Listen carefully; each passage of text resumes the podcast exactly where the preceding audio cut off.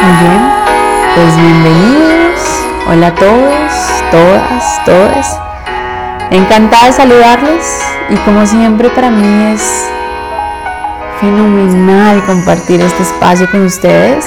Y hoy estamos en el consultorio con Steph García, tu terapeuta online. Pues muy bien. Como ustedes bien lo saben, en los últimos podcasts hemos hablado de la soledad, ¿cierto? De las consecuencias que tiene tener miedo a la soledad, de la soledad en compañía. Y bueno, hoy quiero hablarles de otro tipo de soledad, y es la soledad no elegida. ¿Y cuál es esa? La que es por ruptura o por fallecimiento. Que no me voy a enfocar mucho en la del fallecimiento, pero al fin y al cabo es una soledad no elegida. Así que, bueno, comencemos. Y es que miren,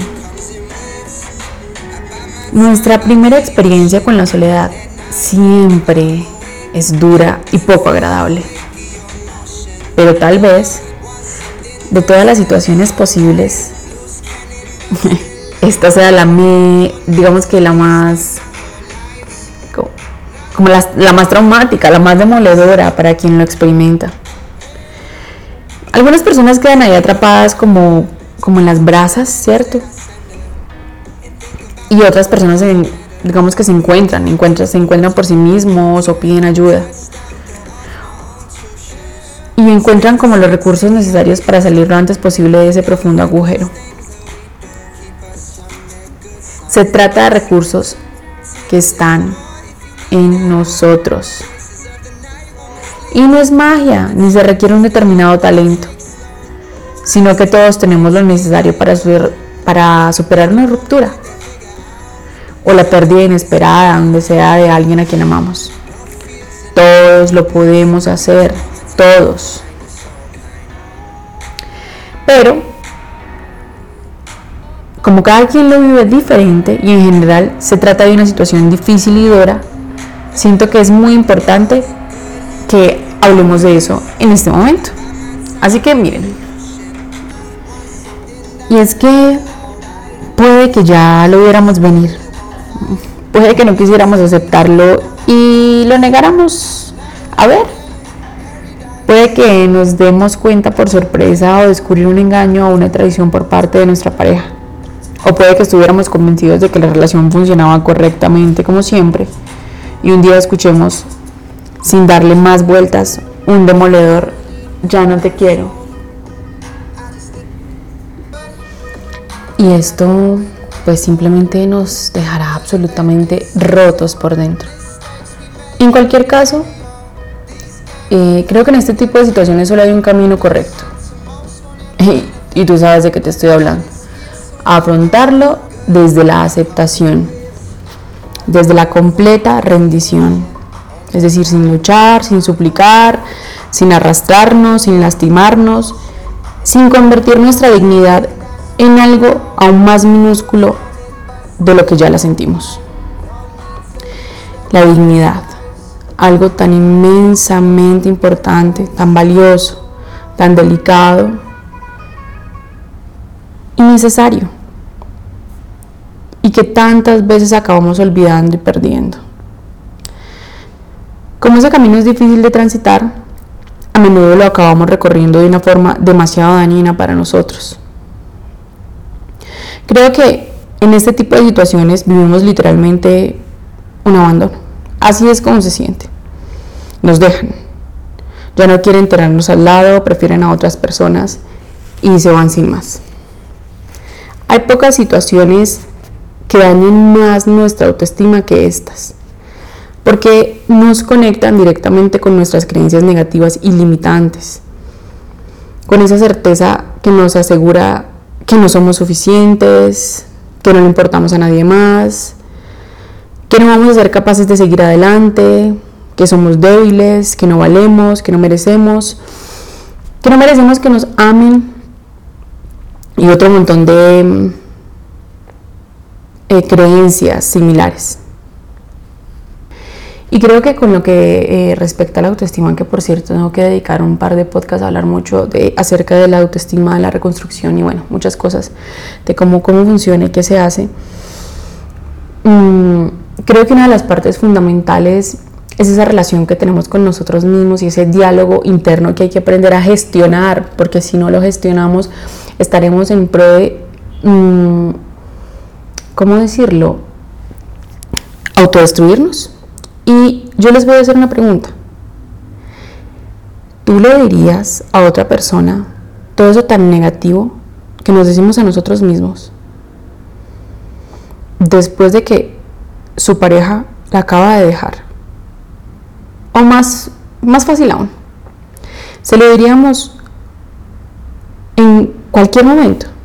¿Le diríamos eso a alguien? no, yo creo que no. Eso no lo haríamos, jamás. Por lo menos no de forma consciente, porque sabemos perfectamente que con eso le haríamos muchísimo daño. Y entonces, ¿por qué diablos? ¿Por qué motivo lo hacemos con nosotros mismos y encima, cuando más amor,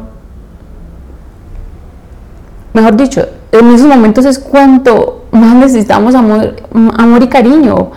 Y por eso necesitamos cuidarnos, darnos mimos en esos momentos. O sea, es el momento en el que menos nos podemos hablar así. Porque es que la relación contigo, tú estás contigo 24/7, todo el día, toda la noche. Entonces, si tú empiezas con ese diálogo, pues nada más imagínate una persona, te voy a poner este ejemplo, imagínate una persona que se levante contigo, vive contigo, está en tu casa, está en tu hogar, está contigo, vive contigo, y te critica, te juzga, te dice que eres débil, que no vales, que no vas a conocer a nadie más, que tú no importas, que eres insignificante. ¿Ves? Pues tienes que tomar conciencia de eso porque eso hace parte fundamental de nuestra autoestima y es el diálogo interno, la forma en cómo nos comunicamos con nosotros. Lo que pasa entonces es que estas experiencias nos llevan a una situación de cambio absoluto. Nos vemos obligados a enfrentarnos a atravesar un duelo para adaptarnos a la nueva realidad sin nuestro como nuestro compañero de vida o el que habíamos elegido como compañero de vida. Y lo peor es que nosotros no, no deseamos ese cambio. No queremos ni buscamos modificar nuestra realidad porque nos sentimos eh, seguros en ella. Básicamente era como nuestra zona de confort, nuestro espacio íntimo. Y ahora ya no lo tenemos. Probablemente no lo tendremos ya nunca más. Y eso es muy complicado de aceptar cuando no lo deseamos. Y es muy posible que podamos quedar mucho tiempo atrapados en esas situaciones. Eh, como les había mencionado hace un momento, eh, perdiendo la dignidad cada vez más y cada vez más. Y esto me trae, lleva a pensar de una persona que me pregunta hace, hace unos días por mis redes sociales que tenía una relación, se separaron, creo que hace un año, si no estoy mal, tienen un hijo en común. Eh, lo que ella me decía era que pues, su pareja ya tiene a alguien más, que ya cree que ya tiene a alguien más, pero mm, que con su pareja se siguen viendo, siguen intimando, siguen teniendo relaciones sexuales pero que su pareja ya le ha dicho mil veces que no quiere estar con ella. bueno, mm, naturalmente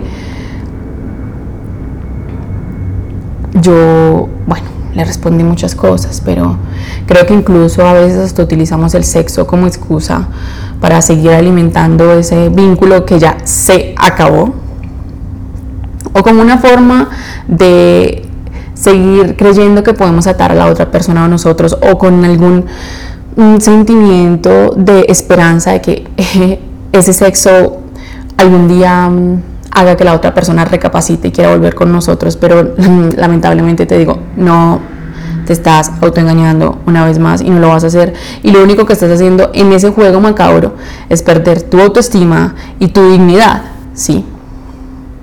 A la otra persona en estos momentos lo único que le interesa de ti, entonces, si tú accedes es el sexo, claro, y pues, bueno, ¿qué más te digo? Tú se lo estás permitiendo y al mismo tiempo estás acabando contigo mismo porque no te estás dando el más mínimo valor, porque sientes que vales tan poquita, porque te sientes tan poquita cosa que eres capaz de acceder a eso. Eso, eso eso es muy bajo.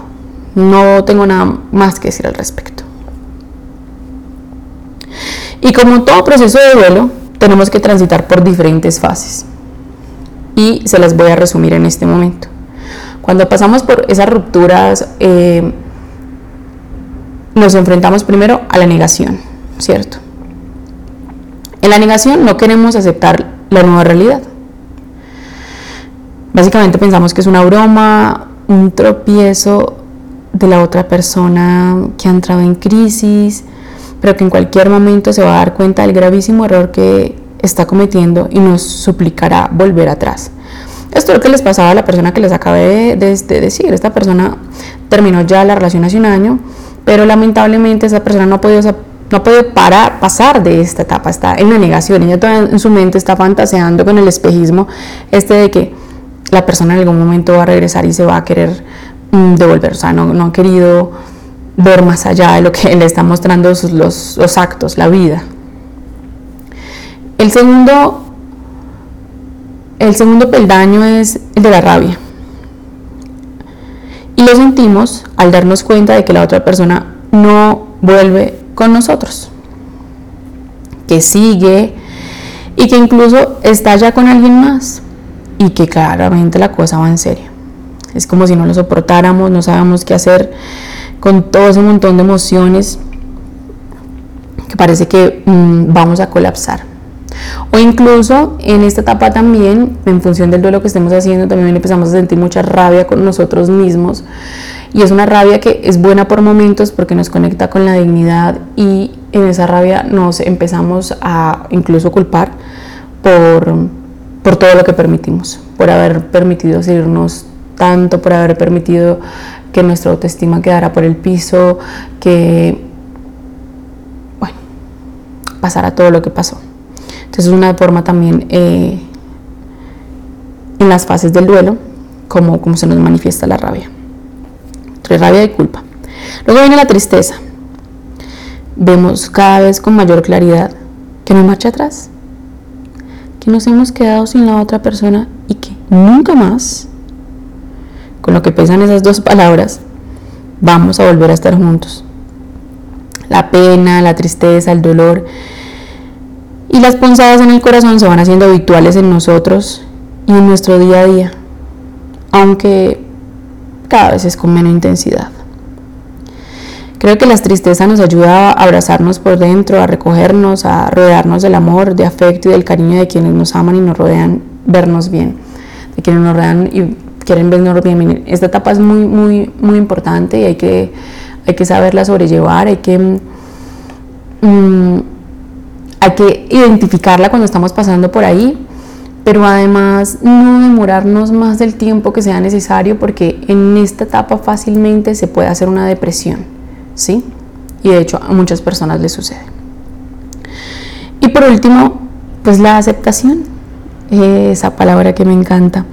Es el momento en el que ya nos hemos liberado, cuando incluso llegamos a sentirnos bien estando sin la otra persona, cuando nos damos cuenta de que nos hemos renovado, reconstruido y que incluso lo hemos hecho bien. Nos hemos convertido en una versión mucho mejor de nosotros mismos que la que ofrecíamos antes al mundo. Creo que hay quien, tras el choque inicial y la negación, busca refugio y consuelo en sus seres queridos, en sus hobbies, en actividades que le llenen y le aporten como nuevas experiencias, ilusiones, como en conocer y hacer nuevos amigos y etc. Y esas son las personas que se recuperan más rápido. Y hay otras que se quedan atascadas en alguna de las fases del duelo y pueden permanecer allí durante años. Y son las que al pasar el tiempo siguen pensando día y noche en su expareja. Siguen hablando de él o de ella, no ponen de su parte para salir del agujero y parece que les gusta estar tristes y con el disfraz de víctima. Se acaban quedando solas porque a nadie le gusta tenerle cerca. Son personas negativas, destructivas y crean más destrucción. Y cuanto antes se den cuenta de que están ahí atrapadas, pues antes podrán poner de su parte o tener los medios necesarios para salir. como siempre, la conciencia es la clave, es una clave indispensable. La conciencia es en dónde estoy, en qué punto estoy, en dónde estoy parado en este momento. ¿Sí? A eso me refiero. Y bueno, aquí sería bueno también de nuevo citar a Edward Punset, que como dice el paso del tiempo mata el amor, que hubiéramos podido sentir en el cerebro, que es donde está realmente. Este autor afirma que también el desamor es una emoción transitoria que está programada para morir. Y pon importancia a este dato. El desamor está programado para morir, para que pase. Y según Antonio Damasio, la mejor manera de precipitar el final de una emoción negativa como el desamor es generar otra emoción de la misma intensidad, pero de signo contrario. Y por eso es que en estos casos a mí me gusta mucho recomendarle a mis pacientes que practiquen, que tengan prácticas trascendentales como la gratitud. Sentir amor en ese momento quizás puede volverse un poco más complicado, pero bueno, eso es, es una de las cosas que definitivamente hay que aprender, pero amor por uno mismo, ¿no? Y cuando el, el autor habla del signo contrario, se refiere creo a emociones muy elevadas, como el amor, la gratitud, la benevolencia, el perdón, conectar con esas emociones. Y por eso a mí en terapia me gusta mucho enseñarle estas prácticas trascendentales a mis pacientes, sobre todo en prácticas meditativas, porque cuando nosotros cerramos los ojos y nos conectamos con ese mundo interior, ahí no hay nadie que nos interrumpa, ahí no hay nadie que nos diga que no es así. Ahí es como nosotros queremos que sea y ahí es donde podemos poder es una forma de empezar a poder cambiar nuestra realidad em, interna. Y si la cambiamos la interna, pues va a cambiar la externa, ¿cierto? Entonces, creo que en lugar de zambullirnos en ese agujero negro, esa pesadilla, lo más recomendable en este caso es perseguir como, un, como esa pequeña luz al final del túnel, donde podamos ver un motivo de realización personal, de nuevos objetivos, de algo que nos mueva emocionalmente y nos empuje hacia adelante. Y bueno, por último, cuando la soledad no elegida se da por la muerte inesperada de nuestra pareja, el proceso de duelo se vive diferente, porque conectamos con las mismas fases, pues con la negación, con la rabia, la tristeza, la aceptación, pero es algo que no ha decidido voluntariamente la otra persona. Bueno, a menos que se trate de un suicidio, ¿cierto? Así que lo más aconsejable en estos casos de pérdida por muerte es pedir ayuda terapéutica a un psicólogo experto en procesos de duelo y además apoyarse en grupos de duelo en los que la persona pueda conectar con otras personas que estén viviendo lo mismo o que han pasado por momentos así. Eso suele ser muy beneficioso porque eh, con ellos se siente como que otras personas te entienden, que hablan el mismo idioma, que pasan por lo mismo y se crea como esa conexión. Y eso va a hacer que pues no te sientas solo y puedas superarlo. y entonces su proceso, pues tu proceso sea mucho más llevadero, llevadero eh, dentro de su propia pues dureza, claro está. Así que hay personas que transitan por el duelo solas y van avanzando mientras que otras no logran avanzar. Así que les repito, pedir ayuda es lo más beneficioso porque eso permitirá aprender lo necesario de esa experiencia. Porque cuando nos quedamos en el por qué, en el por qué, en el por qué, por qué a mí, pues ese es como el estado de la víctima y cuando no podemos o no logramos o no queremos entender el aprendizaje de esa experiencia, pues naturalmente no vamos a pasar de ahí, no vamos a poder hacer nuestro duelo. Poder aprender de esa experiencia como algo que nos sume y que nos haga crecer para sentirnos mejor. Y bueno, muy bien, hasta aquí el podcast del día de hoy. Y nuestro podcast será también acerca de la soledad, creo que será el último capítulo, pero es la soledad elegida y los peldaños que recorremos cuando somos nosotros quienes elegimos estar a solas. Y ahora para finalizar, Recuerden que me pueden seguir en todas mis redes sociales, en Instagram como Steph García-terapeuta, en TikTok igual, Steph García-terapeuta. Y recuerden que me pueden escuchar aquí en Spotify o en Apple Podcast y me encuentran como el consultorio con Steph García. Ah, bueno, recuerden que ahora también estamos en Amazon, así que me pueden escuchar desde Amazon, desde Amazon Music. Y si sabes de alguien que le pueda servir, se les pueda servir este podcast, pues no dudes en compartirlo. Hasta la próxima.